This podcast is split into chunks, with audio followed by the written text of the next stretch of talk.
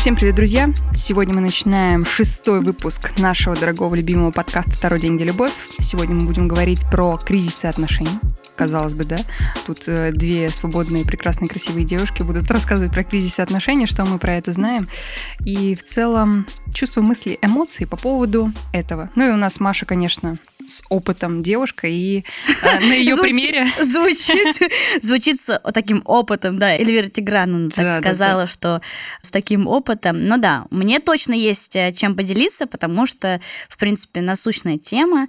Недавно тоже там относительно прошло расставание, поэтому я думаю, что да, я... Ну, почему просто мы завели эту тему? Я просто заметила такую тенденцию, да, мое окружение, некоторые из них после семи лет э, отношений, будь то это просто отношения, будь то это супружество, они начали расставаться. С чем это все связано, сегодня будем обсуждать.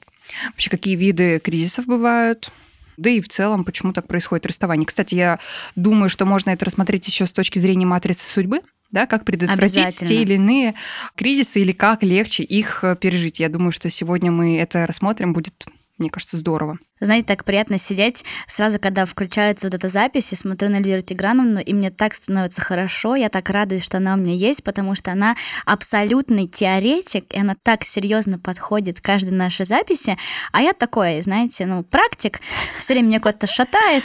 Слушайте, есть что обсудить как раз-таки, ну, с точки зрения практики. Ну да, я, вот, мне кажется, что и в принципе по жизни так, я только на практике какие-то. Ну, это здорово. Да, посмотрим, когда у меня вот будут те или иные ситуации, как я буду теорию применять. Ну, это все, конечно же, ну, мы много говорим, на самом деле, о теории, но когда дело доходит до практики, да, мы уже немножко по-другому реагируем, но, с другой стороны, когда ты осознаешь уже, пусть это даже не в моменте, да, но потом анализируя ту или иную ситуацию, это все равно здорово. Мгм. То, что ты можешь объяснить свое поведение, свои какие-то мысли, свои какие-то реакции уже с теоретической точки зрения. То есть, почему я так поступаю в той или иной ситуации, да? Почему у меня та или иная ситуация вызывает такую реакцию? Вот. Причем как будто бы часто бывает такое, что ты что-то делаешь, Да. происходит какое-то действие, и только потом ты пытаешься с теоретической точки зрения обосновать. Да. Ну, это вот про анализ, про рефлексию. Ну, это круто. Это круто, да, на самом деле. А не так ты там среагировал, сагрессировал, и потом все, просто отпустил эту ситуацию. Ну, в идеальной вселенной, конечно, сначала Да. подумать. Блин, но мы все люди на самом деле живые, и, Да. наверное, очень сложно просто э, вот взять и проанализировать. Нет, я не буду сейчас злиться. И медитацию приму и не буду вот так себя вести. Нет, это с годами приходит, и это просто самые, наверное, такие вот на четвертом, на третьем уровне энергии. Помните, мы с вами обсуждали, только вот приходит к этому, да, когда вот есть какая-то ситуация, и у него есть время сказать, прочувствовать все свои эмоции, да, я чувствую злость. Меня злит эта ситуация, потому что то-то, то-то. Это легче, кстати, сделать, когда ты наедине с собой. У тебя есть какая-то проблема, Конечно. она твоя, и наедине с собой ты можешь вот абстрагироваться от этого, да, и проанализировать, почему ты не должен на нее негативно реагировать. А когда ты с человеком, который тебя бесит, ты вот не можешь просто взять, ты меня бесишь. Хотя я могу сказать, ты что со мной разговариваешь вообще? Да, Эльвира. Тиграновна, обожаю. Вот спасибо ей за ее прямолинейность, потому что я думала, что я прямолинейная, когда общаюсь с людьми. Но когда я встретила Эльвиру Тиграновну, я поняла, что нет. Я еще не на том уровне прямолинейности, но понятное дело, что в какой-то степени это может подходить под какой-то контекст. Когда-то это, конечно, чересчур. И у людей такой, типа, сразу шок, они немножко не могут не Не понимать. привыкли. Да, не понимают, но когда ты постоянно уже коммуницируешь общаешься, для тебя это уже вообще норма. Ну А, и интересно, когда какой-то новый человек появляется в... Как его реакция? Мне вот я обожаю просто, я даже некоторым коллегам, друзьям или коллегам, которые стали друзьями, я говорю, иногда я говорю такие вещи, чтобы посмотреть, как ты отреагируешь. Провокатор. Да, да, да. Провокатор. Ну потому что вот я как-то пошучу или я задам такой вопрос и вот смотрю. Неудобный. Да-да-да. Ну, не то чтобы неудобный, вот такой вот, знаешь, как будто бы никто не ожидает, что я могу задать такой вопрос, потому что я с виду такой скромная девочка вроде бы так, и задаю такой вопрос или что-то говорю, и вот смотрю, человек выдерживает паузу, потом что-то говорит, и я говорю, да не, на самом деле мне все равно, что ты скажешь, я просто смотрела, как ты отреагируешь на это. Я не знаю, зачем я делаю, мне просто вот интересно Мгм. посмотреть, как себя человек вот ведет э, себя в нестандартной ситуации. Неудобный. Неудобный, да-да. Ну что, это тоже анализ. Ну, надо как-то выходить из ситуации.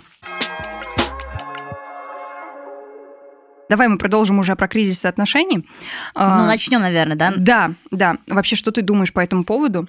Давай мы сначала посмотрим, как ты воспринимаешь вот этот вот термин кризис отношений и проанализируй, как у тебя это все начиналось. Mm-hmm. Вот ты вот прошла, да, 7 лет отношений, и были ли у тебя до 7 лет какие-то кризисы? Ну или как да, ты думала, ага. что кризис ли это? Я как будто сейчас в кресле у психолога интересно. Это, Ник... слушай, круто на самом да. деле проанализировать. Мне да. кажется, ты об этом не думала. Да, никогда. Угу. Ну вот сейчас, наверное, да, какая-то максимальная импровизация. Ну, наверное, нужно начать с того, что для меня, вот, ну, в моей голове отношения это всегда про развитие и про работу. То есть почему-то мне всегда казалось, что во-первых, что есть какие-то определенные сценарии, которые нужно проходить, какие-то да, вот определенные временные э, промежутки, через которые ты там э, проходишь, и что-то меняется. Если прям отматывать прям с самого начала, мне кажется, что сейчас, анализируя свой опыт, у меня, например, не было определенного конфетно-букетного периода. Угу. То есть за мной не ухаживали. Это просто случилось э, вот как-то все в тусовке, угу. ну, какая-то искра, там, поцелуй на прощание первый, вот, и все. И вот не было такого, что там меня кто-то добивался, кто-то там знаки внимания оказывал, не было такого. Это просто вот были такие студенческие яркие отношения, которые сразу же начались, угу. и сразу же пошло развитие. От этого немножко грустно, потому что как будто ты ускорил время и съел вот этот первый этап. Угу. Поэтому угу. вот, например, сейчас когда я думаю про свои там, да, новые отношения и там, да, может, как-то визуализирую, мне, конечно же, хочется вот этого этапа, потому что я не знаю, что это такое. Угу. Потому что даже когда у меня были вот до этих больших отношений, у меня была тоже школьная любовь, у меня тоже такого не было. Вот, то есть я даже не знаю, что это такое. Да, у меня были подарки, да, ну именно в больших отношениях, безусловно. Но вот именно вот этого такого романтичного этапа, когда ты такой вроде не понимаешь, а что это такое, там флирт, не флирт, вот его не было. Ну потому что мы все молодые, мы такие типа, а, погнали, и все. Мы сразу поехали отдыхать, мы сразу, короче, все начали. И со стороны тоже моего вот партнера это тоже ускорялось, потому что он быстрее хотел, чтобы я к нему переехала, он, он хотел, чтобы я все время у него оставалась, чтобы я всегда была с ним рядом. И это, в принципе, вот такие ускоряющиеся моменты, они принесли то, что мы там условно за, не знаю, ну вот первый год отношений уже как будто бы за три. Угу, потому угу. что мы и съехались уже, и какие-то там, не знаю, бытовые вопросы. И конфетно-букетный период типа прошел уже. Да, да. И вот этого все, этого всего не было все сразу прям в омут с головой. Вот, наверное, mm-hmm. это было про это. И я сейчас тоже анализирую, я понимаю, что этапы какой-то близости я к этому тоже была не готова. Я шла на уступки, потому что человек, которого я была влюблена, он этого хотел. То есть э, я понимала, что я в первых отношениях из-за того, что они первые, я вот как раз-таки погружалась и в каких-то всех... моментах нужно было преодолевать себя да, в чем-то. От всех отрекалась. Угу. Естественно, если у меня была возможность, проводила с человеком все свое время. Угу. Там, ну, если с кем-то договорился с друзей, я такая, нет, угу. а мне напишет мой, ну, мой прекрасный парень и скажет, ой, а давай мы это, я, естественно, пишу, ой, извини, сегодня не могу. Угу. И вот, естественно, такое было. Но в целом было все достаточно ровно и весело, потому что плюс у нас было еще, ну, мы учились в университете, мы даже делали какие-то совместные там домашние вот эти задания, готовились к экзаменам. Очень крутой это был. То есть мы прям у него сидели, рисовали какие-то карты. Короче, я сейчас вспоминаю, mm-hmm. это прям реально прикольно было. То есть ты помимо того, что там, да, как ты развлекаешься, там, не знаю, ну не то, что разлагаешься, но просто развлекаешься и убиваешь свое время, ты еще там, да, типа к чему-то готовишься. Да, понятно, что, возможно, если бы ты сидел один, ты более продуктивно готовился, но так ты готовишься, типа, весело, тебе кайфово. И еще вот этот этап, там, не знаю, знакомства с теми же родителями, он тоже очень быстро uh-huh. произошел. Более того, он познакомился с моими родителями, потому что он приехал ко мне как друг за город, в родительский дом в Ступино, и тоже заведомо сразу про него уже все знали, и как бы, ну, uh-huh. то есть вот этого такого тоже помпезного, типа, здравствуйте, там не было. Хотя, возможно, это и не нужно, да, в настоящее время, но вот тоже, короче, как-то скомкано. Дальше вот я не могу сказать, когда вот этот кризис первый трех лет, типа, да. что любовь живет три года, угу. почему-то вот именно у меня в моем опыте такого особо не было. Угу. То есть он у тебя был, но не такой резкий, потому что когда ты начинаешь говорить о том, что, ой, я растерял там всех своих подруг, друзей, когда ты выбираешь больше парня, нежели своих каких-то подружек, своих там друзей, вот, это уже кризис трех лет, потому что именно на третий год ты понимаешь, что у тебя по сути дела, кроме парня, никого нет. Ну да, но тут видишь, меня это все компенсировало, потому потому что я как раз-таки, когда мы уже начали встречаться, на третьем году я стала переходить из сферы, из просто, ну, я же училась на педагога, угу. я в этот момент стала переходить в сферу пиара. И у меня работа заменила вот эту коммуникацию, угу. недостаток коммуникации с друзьями заменился работой. То есть да. это тоже компенсация произошла. Да, да. И в целом у меня прям было оправдание, то, что меня нету, потому что я работаю. Ну, а тебе раб... повезло, что у тебя любимая работа. Представляешь, да. если бы она была бы нелюбимая, ты еще так, у тебя отношения, да, нелюбимая я... работа, а подруг, там, друзей, с которым ты можешь вот именно пообщаться не только там про быт, там про какие-то вот личные отношения, да, а просто так, то это было бы просто да, вот взрыв. Ну и плюс было еще очень удобно из-за того, что мы все были вот в этой универской тусовке, у нас, естественно, были компании. И угу. в компаниях тоже были парочки. То есть мы все время отдыхали все вместе, там сидели вечерами вместе, играли настольные игры вместе. И в целом у тебя складывается впечатление, что у тебя есть круг близких, и есть там девочки, с которыми ты можешь это все обсудить, плюс угу. они в контексте твоих отношений, если какие-то переживания, то это можно все, ну, как бы уладить. Поэтому и я очень сильно боялась, я, естественно, читала эту книгу про «Любовь живет три года», угу, там, угу. и я как будто очень сильно этого боялась, что я прямо вот даже, мне кажется, проговаривала слух, угу. что ой, вот типа любовь живет три года, ничего такого не бывает. И мне как будто бы так сильно хотелось доказать это, что вот все как бы это все миф, мы mm-hmm. вот там его развеяли. И на самом mm-hmm. деле, вот, ну, я не помню, вот честно, либо, может, память отшибла, я не знаю. Ну, мы не, не будь... На самом деле это очень, ну, не то чтобы утрировано, это вот такой вот промежуток времени. На самом деле это может быть и год, там, и три месяца. Просто кто как реагирует и то, как быстро снимает розовые очки. Ну, mm-hmm. мы это потом еще проговорим. Да, дальше mm-hmm. все было ровно. И нам везло, что в отношениях мы развивались. То есть мы пришли студентами на первый курс, да, мы его там закончили, там мы сдавали экзамены, потом мы пошли, устроились на совместную подработку, мы вместе даже как бы в одной сфере еще начали работать, там тоже с детьми было связано. А дальше, дальше шло, шло, шло развитие вот во, все, во время универа, Дальше, когда я стала уходить из сферы нашей общей, начались, естественно, какие-то вот, ну, угу. такие небольшие разлады и разница интересов, потому что я уже стала видеть немного другую жизнь, Выросла а, еще. Да, но как бы у меня вот этой мысли в голове, что я куда-то иду быстрее вперед, там угу. стал вопрос финансового плана, точно. Потому что, возможно, кстати, это было с, параллельно с кризисом трех лет, мы обсуждали про общий бюджет. Угу. Отлично, бытовуха пошла. Да, да, ну мы опускаем тот факт, что из-за того, что мы жили еще вместе с родителями его, у нас, понятное дело, там были ссоры по поводу того, что угу. мои вещи куда-то убрали, там, ну красивая история, или да. съели сырки там мои любимые из холодильника, потому что мы жили с его семьей, угу. а у него еще младшие братья и сестра, там, короче, целый табор. В общем, меня просто окунули в большую семью. Вы хоть в разных комнатах спали? Да, да, да. А я человек, чтобы вы понимали, я же, ну, я вообще, у меня есть старший брат, но он старше меня на 13 лет, и я реально ощущала себя как один ребенок в семье. И когда я пришла в семью многодетную, у меня все сломалось. То есть, ну, вообще максимально. Я такая, ой.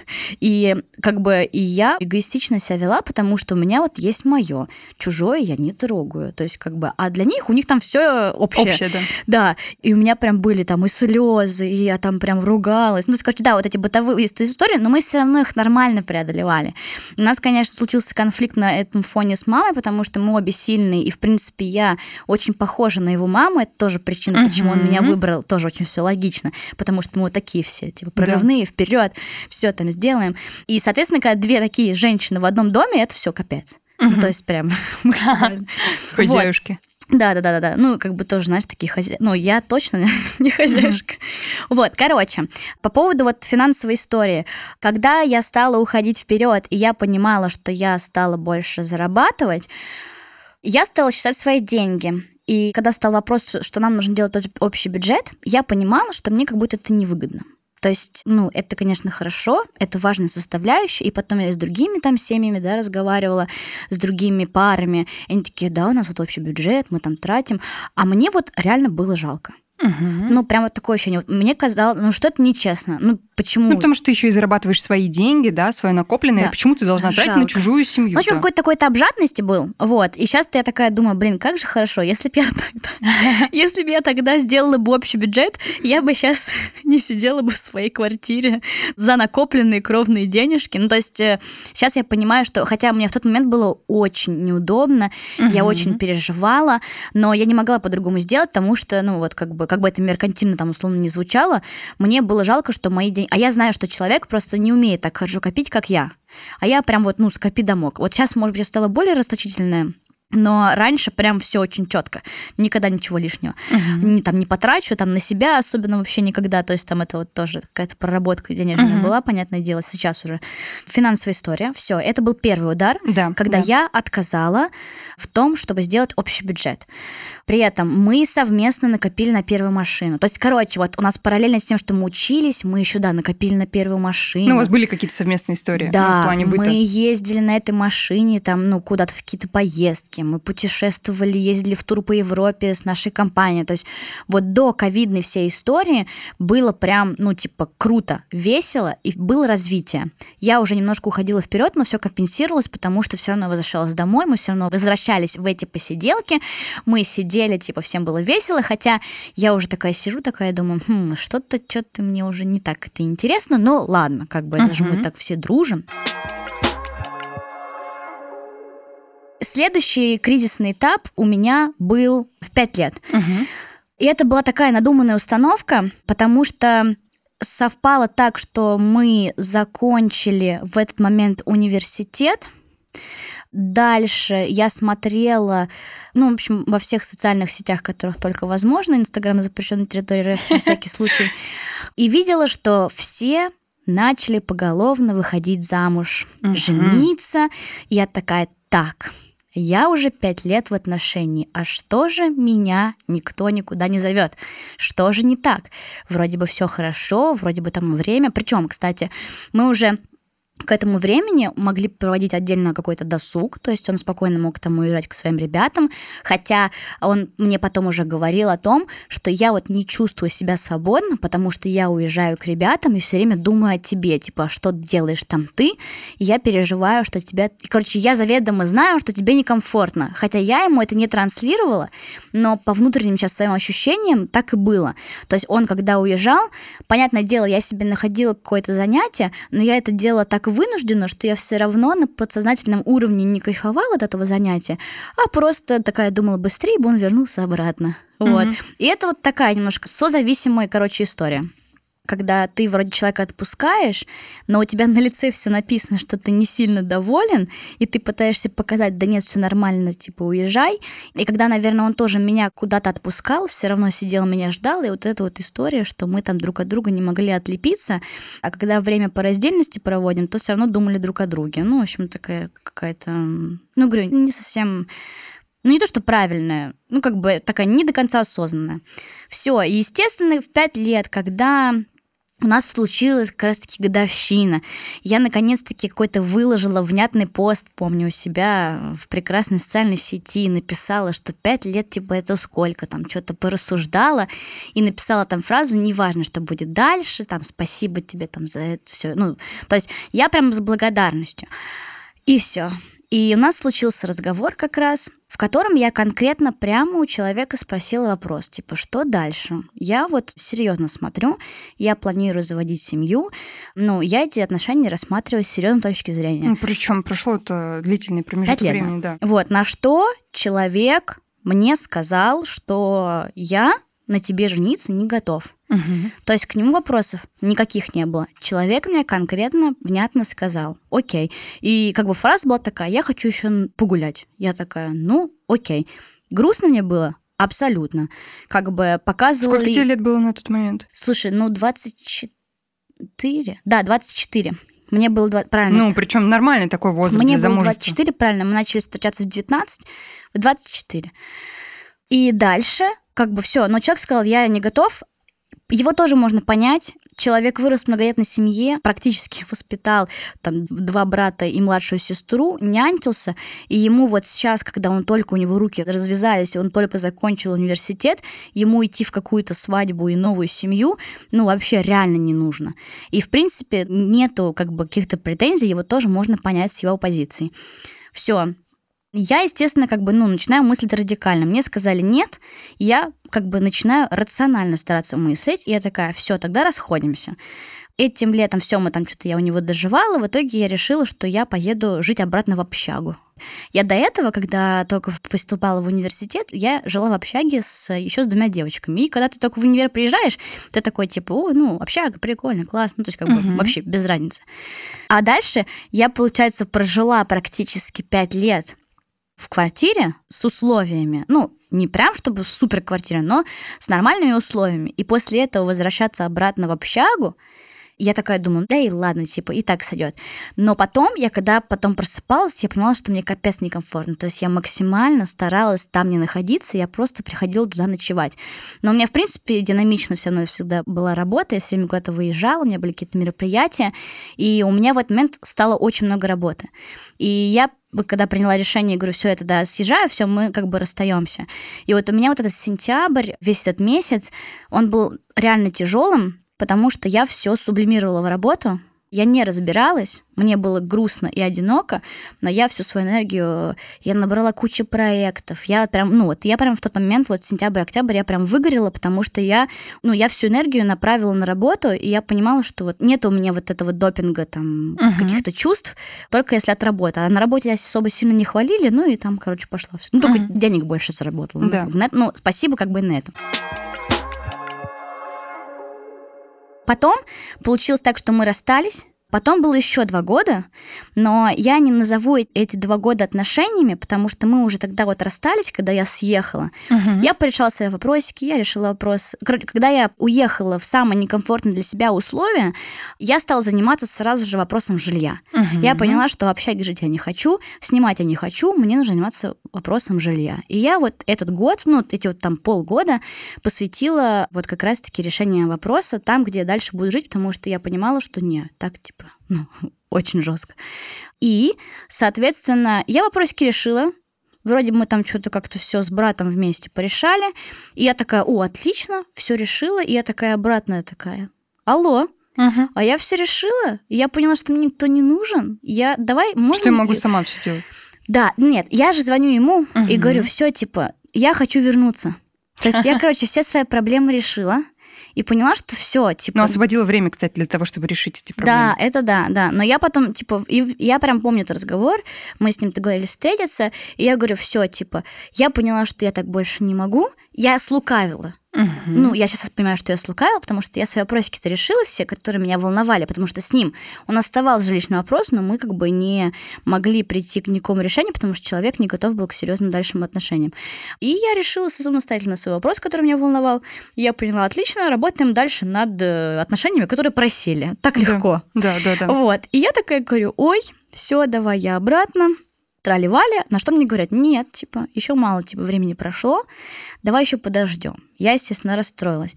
Дальше, честно, не помню, какой был этап, но я почему-то опять оказалась у него в квартире. Я переехала обратно к нему на какой-то промежуток времени.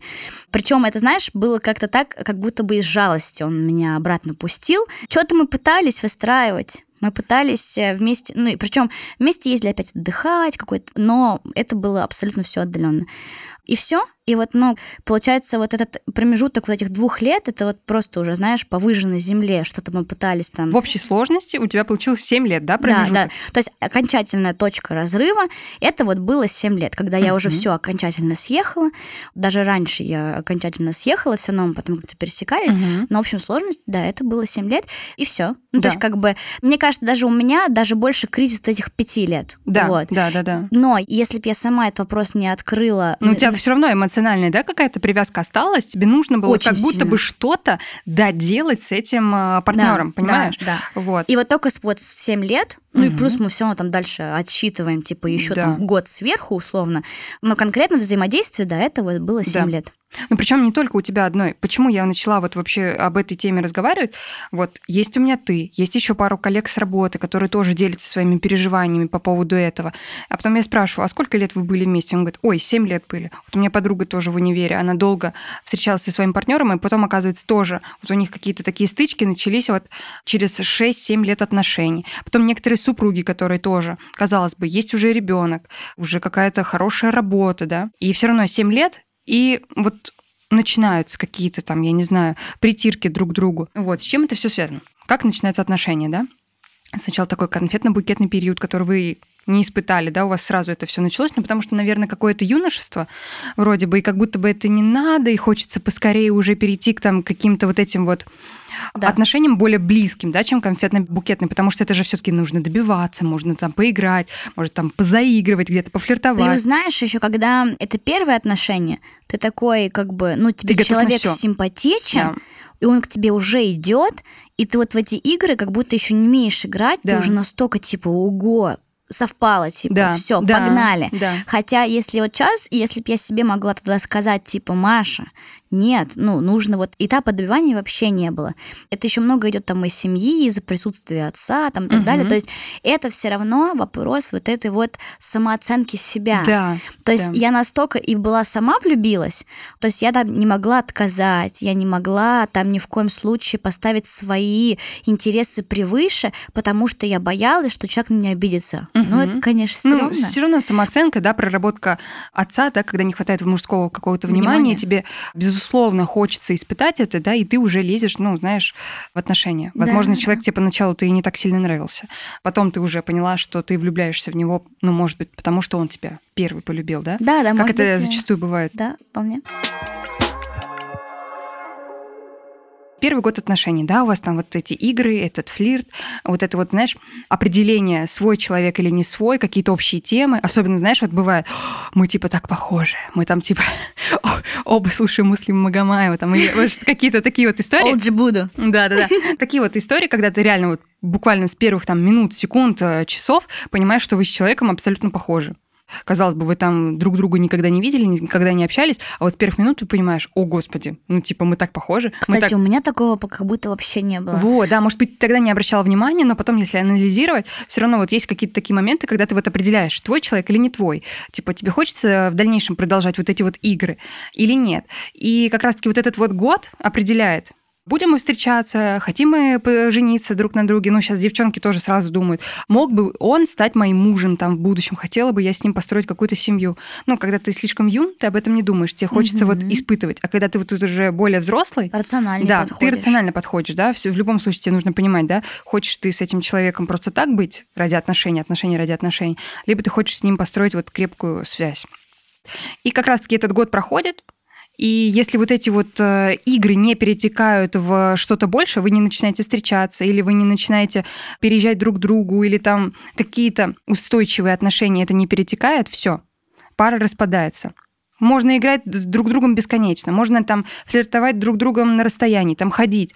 Но если вы не начинаете по-настоящему встречаться, уже иметь взаимные какие-то обязательства друг перед другом, да, все, пара распадается. Потому что девушка там, да, или парень более серьезный, да, понимает, что типа нет, такие мне отношения не нужны. Это игры абсолютно дурацкие, да, когда он может один день с тобой пообщаться, в другой день пофлиртовать с другой девчонкой и так далее.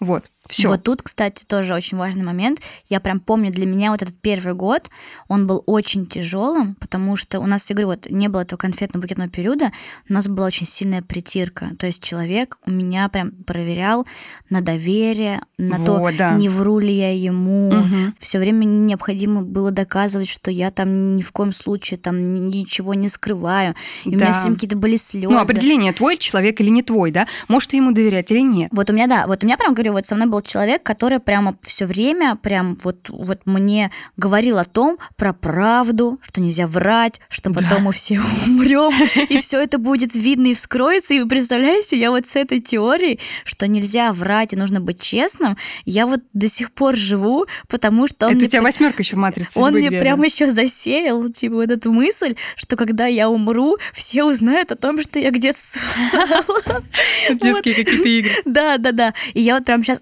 я прям понимаю, что для меня такое оказалось сильное влияние, хотя я, в принципе, человек там, ну, я всеми говорю прямо, мне, в принципе, врать нечего. Ну, может, как-то сгладить только какую-то историю. А у меня прям были, что я там что-то ему не договорила, что мы встретились с подругой, к нам потом пришел друг, я не стала ему договаривать. Такой уже, знаешь, абьюз какой-то в начале отношений. Очень. Я вот прям плакала. И поэтому у меня еще, это тоже, знаете, вот когда такое вот отношение, они же вот такие были, получается, очень эмоциональные, и я очень сильно много плакала, очень сильно переживала, и я с мамой все это обсуждала. И, соответственно, у мамы уже складывалось впечатление вообще не радужное. И то есть... Э, Абьюзер. Ну да. Вот он, типа, он тебя так и так. То есть, хотя, в принципе, нам вместе было очень классно, все были счастливы, но как только я, может быть, что-то сделаю не так, ага. или там все, и меня прям в позицию как бы ну, виноватого. Причем, причем желание-то сохранить эти отношения. Еще вот это вот, опять же, проработка с отцом, да, типа отношения, да, ребенок, э, родитель, да. Если я провинюсь, меня накажут. Понимаешь, да? Вот у тебя тоже такая позиция немножко детская была. Если я сейчас что-то не сделаю так, как хочет он, как родитель, да, хочет, то меня накажут, меня там э, чего-то лишат, понимаешь? И вот у тебя вот тоже вот эта вот история проигрывалась, что ты вот подсознательно вот чувствовал себя ребенком, который ну, да. должен вот как-то давать отпор. Этот год, кризис, если мы его успешно преодолеваем, когда мы решаем уже вступать в серьезные отношения, все, мы либо встречаемся по-настоящему, либо съезжаем, либо женимся, и дальше живем, продолжаем друг друга узнавать, смотрим, как мы ведем себя в быту, как мы финансы. Ну, это тоже, знаешь, из семей. Вот вы, да, ты, например, свои какие-то устои, привычки, традиции Конечно. своей семьи, да, показываешь своему партнеру. Партнер свои какие-то привычки. И вот вы смотрите, сможете ли вы вместе создать что-то общее, да, с твоим опытом, с его опытом, с ну, традициями да. и так далее. Перенять что-то, Да, перенять. Например. Сможете ли вы в быту ужиться? Mm-hmm. Вот, то же самое, да, вопрос финансов, повторюсь еще. И вот эти вот три года, да. И когда это, знаешь, почему говорят три года? Потому что вот розовые вот эти вот очки конфетно-букетного периода, они снимаются. Ты уже э, видишь в человеке не только его преимущества, да, но и замечаешь недостатки. Ой, там типа, ой, раньше он был такой хороший, не разбрасывал носки. Да ты просто раньше этого не замечала, понимаешь? У тебя вот в голове вот эти вот все чувства, эмоции, вот это вот все, как будто бы впервые бабочки, и ты просто не успеваешь замечать его недостатки. Ну, идеализируешь еще. Да, идеализируешь анализируешь и не замечаешь всего негативного. Казалось бы, негативного, а человек всегда был такой. И как раз-таки три года. А сможешь ли ты человека принять, какой он есть на самом деле? сняв вот эти вот розовые очки. Сможешь ли ты принимать его какие-то дурацкие привычки? Возможно, для тебя, да, не дурацкие, а для него это абсолютная норма, он всегда так жил.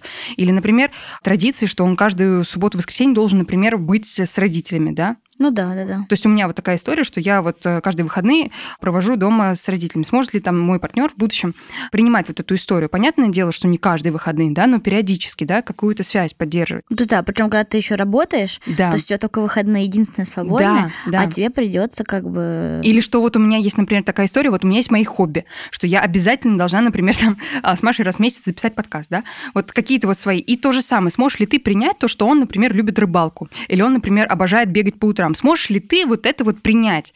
И в дальнейшем уже не гасить в него вот этот вот... Ну вот, да. Да, вот это вот чувство, что это его что-то свое чтобы человек ради тебя не шел на уступки и вот ни да. в коем случае не обесценивать, да, да и да. спокойно ждать. Да. Вот сможете я... вы здесь как раз-таки принимать друг друга такими, какие вы есть и какие были до этого, до вашего знакомства. И здесь то же самое. Главное не потерять своих вот в порыве вот этой вот страсти, вот первый год отношений, да, когда вы полностью друг в друге, у вас там не знаю, парные футболки, парные, там вот эти стаканчики, да, и Сможете ли вы не растерять своих друзей, подруг, своих хобби, свои какие-то увлечения, будучи погруженными друг в друге? Mm-hmm. Вот. А за три года вы понимаете, что ой, там я перестала общаться, там, допустим, с Лерой, ой, у меня там получается мало времени на своих подруг, он там со своими друзьями уже реже видится. Да, они, вот. они над ним смеются, что он стал каблуком. Да, да, да. А что девушка променяла там подруг на. И короче, такая вот история, да, продолжается. Если вы эти три года переживете, ну, грубо говоря, да, три года, на самом деле у каждого по-разному. Все, следующий этап начинается. И вы, опять же, либо женитесь, либо продолжаете жить, как вот жили дальше. Наступает 7 лет, у кого-то это 5 лет, ну, 7 лет зачастую. То есть кризис один, один, три. три года, да, и дальше 7 лет. Если вы к этому времени не завели что-то общее, все, это молниеносный распад. Если у вас нет общего ребенка, куда вы будете погружаться, то есть вы до этого строили вместе сначала отношения, быт, вы поняли, кто вы друг другу, как вы общаетесь друг с другом. Если вы не стали... Дальше как будто немножко должно идти отдаление, потому что у каждого все равно свое какое-то развитие. Да, и да. каждый должен идти вот так вот параллельно, и, и параллельно идти развитие, и у тебя отношения просто на фоне. Они да. тебя, они дарят тебе гармонию, они дарят тебе душевное спокойствие. Ну, типа ты сам счастлив, но в отношениях ты еще счастливее. Да, вот, да, да, да. И вот ты немножко уходишь в отдаление в отношениях, угу. и дальше развиваешься. Да. Но... Но опять же, да, у вас должно быть что-то общее, что-то соединяющее вас как пару. Прошло очень много лет, да? Зачем вы друг другу нужны? Вы создаете что-то общее. Это либо дети, ребенок, когда вы вступаете в новые роли, еще глубже узнаете себя, да? Типа я мама, я папа, и у нас есть общее дитя, ребенок, как я буду себя вести с ним, что я могу ему дать, свой опыт, да, вот который вот за все вот эти вот годы я успел накопить.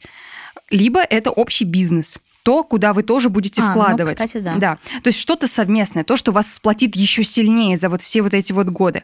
Если люди к этому периоду не сделали вот этого сплачивающего шага, все, да. это вот распад. Либо это вот доживание отношений. Или, опять же, если у вас есть уже ребенок, да, вы успели там за эти 7 лет сделать ребенка, вырастить его, все хорошо.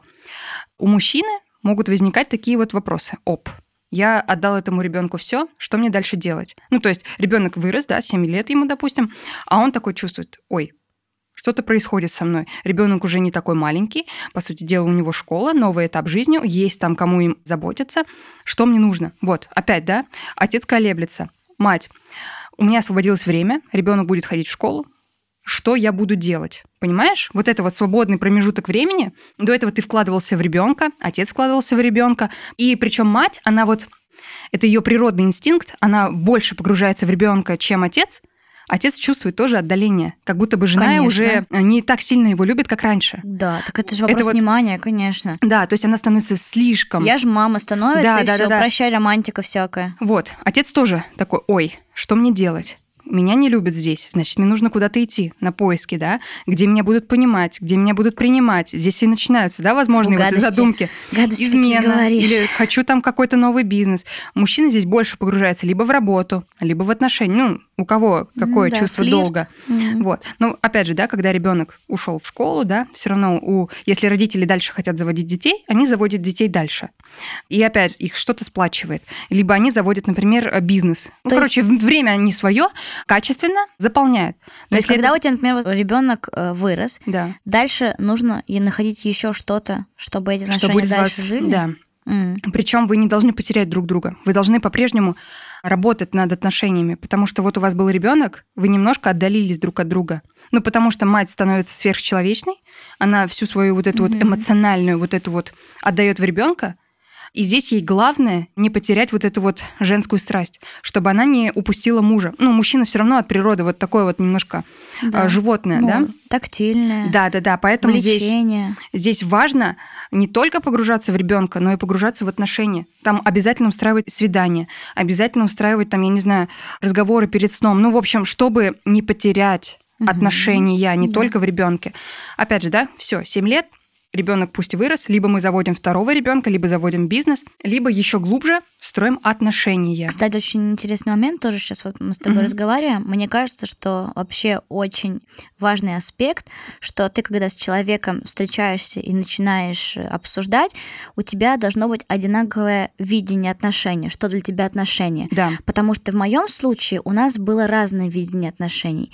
И я отношения всегда воспринимала с позитивным аспектом, да. плюс с тем, что нужно над ними работать. Угу. Для меня всегда отношения это про двоих и про работу, про приятную работу, потому что когда ты трудишься, ну, на благо, угу. что ты делаешь, то есть я всегда понимала, что отношения для меня это тоже работа, но в супер удовольствие. Да. А человек, который был рядом со мной, для него отношения это было ущемление. Да.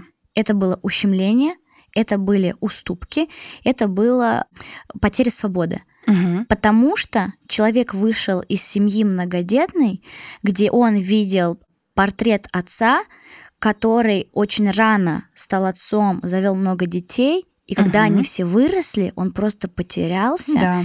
Это у... кризис как раз-таки, кстати, 20 лет отношений, когда дети выросли, когда вы, вот родители, да, отдавали всего и всю себя в детей, дети выросли, покинули дом, а что мне делать? Кто я? Да, да. и человек как раз-таки эти, ну, то есть, да, он же тоже рос и видел, и увидел итог, потому угу. что когда он был, ну, когда вот мы уже были в отношениях, случился развод родителей. Угу. И на него это тоже очень сильно сказалось, потому что он и общался и с матерью, и с отцом, и для него портрет семьи и отношений уже изначально нездоровый. Он да. увидел итог негативный.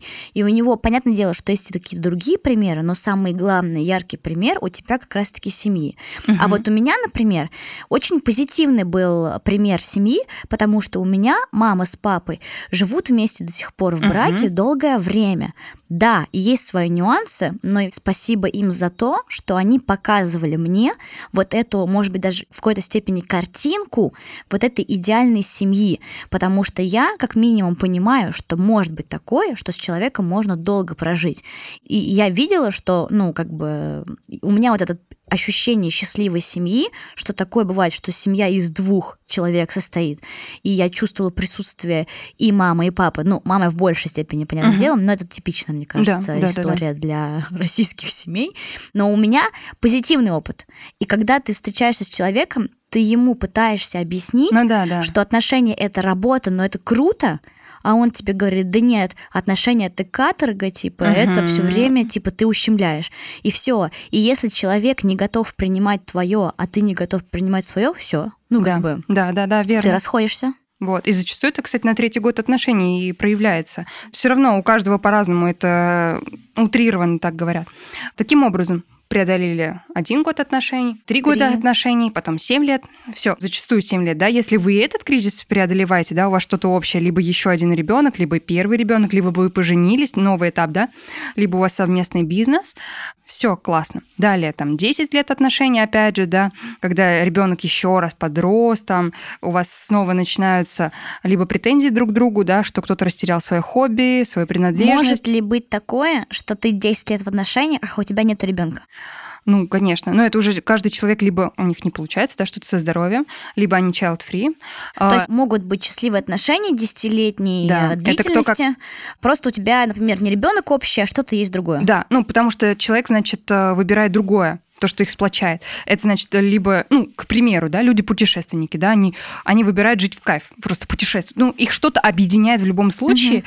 Ну, опять в общем, же... Да, общий интерес, да, общая общий идея. интерес, общая идея, то, что вот ими движет вот эта вот вовлеченность в какой-то процесс, да, ребенок это вовлеченность, бизнес это вовлеченность, какое-то хобби совместное это вовлеченность. Кстати, вот тут добавлю, потому что у меня, когда я уже расходилась, разные были хобби. Да. И я потом, когда уже уходи, выходила из отношений, я прям искала человека с похожими увлечениями, потому да, что да, да, мне да. не хватало.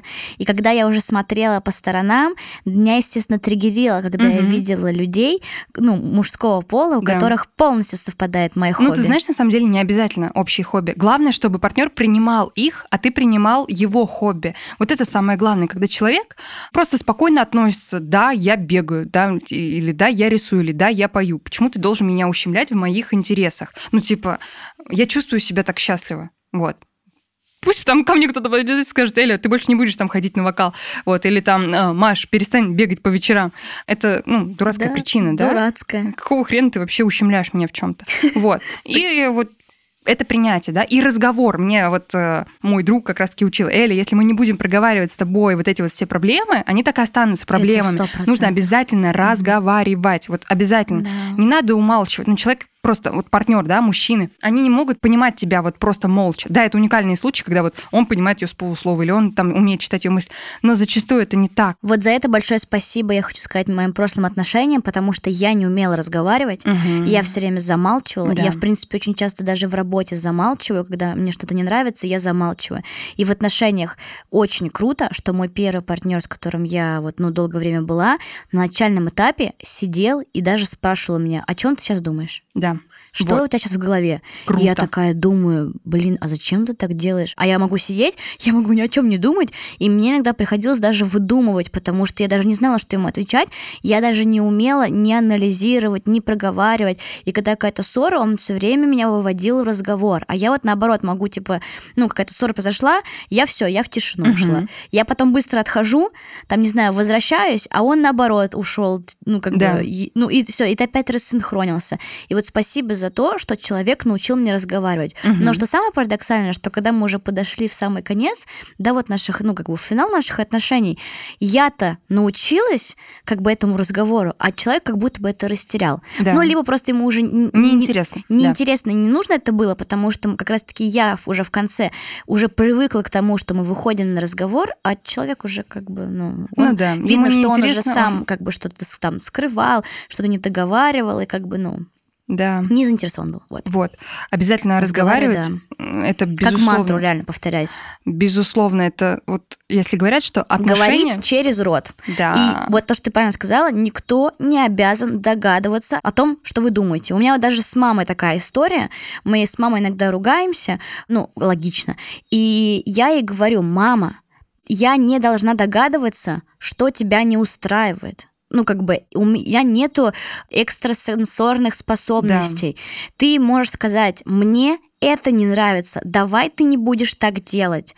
Все, так понятно. Ребенок ты, там, да, родитель ты, Мгм. все равно, да, есть какая-то связь, понятное дело, родственная, но все, что у нас в голове, это абсолютно, ну, как бы никак не связано. Поэтому проговаривать вообще везде, в работе, в отношениях, в дружбе, какое-то некомфортное состояние. Как только ты проговоришь через рот, люди хотя бы поймут, что им дальше делать и что вообще происходит. Причем ты понимаешь, что вот мне даже моя психолог говорила о том, что типа Эля, проговори эту ситуацию. Я говорю, ну нет, будет ему некомфортно или ей там некомфортно. Она говорит, почему? Это будет тебе некомфортно. Это ты так думаешь, что ему будет. А на самом деле это не так. Ты не знаешь, что он думает или что она думает, да? Некомфортно будет тебе.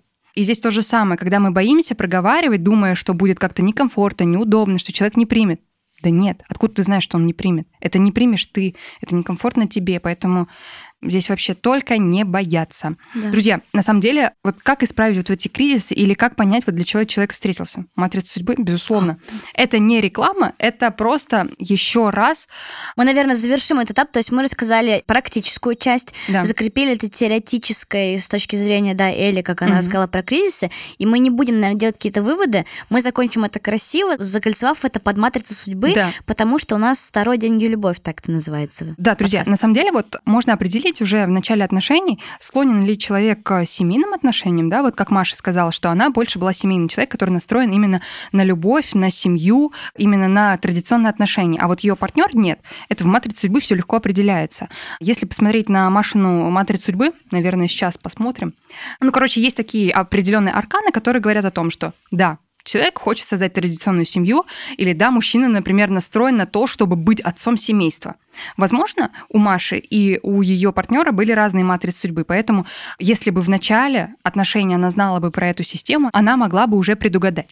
Другой момент. Есть такая история, для чего встретились партнеры.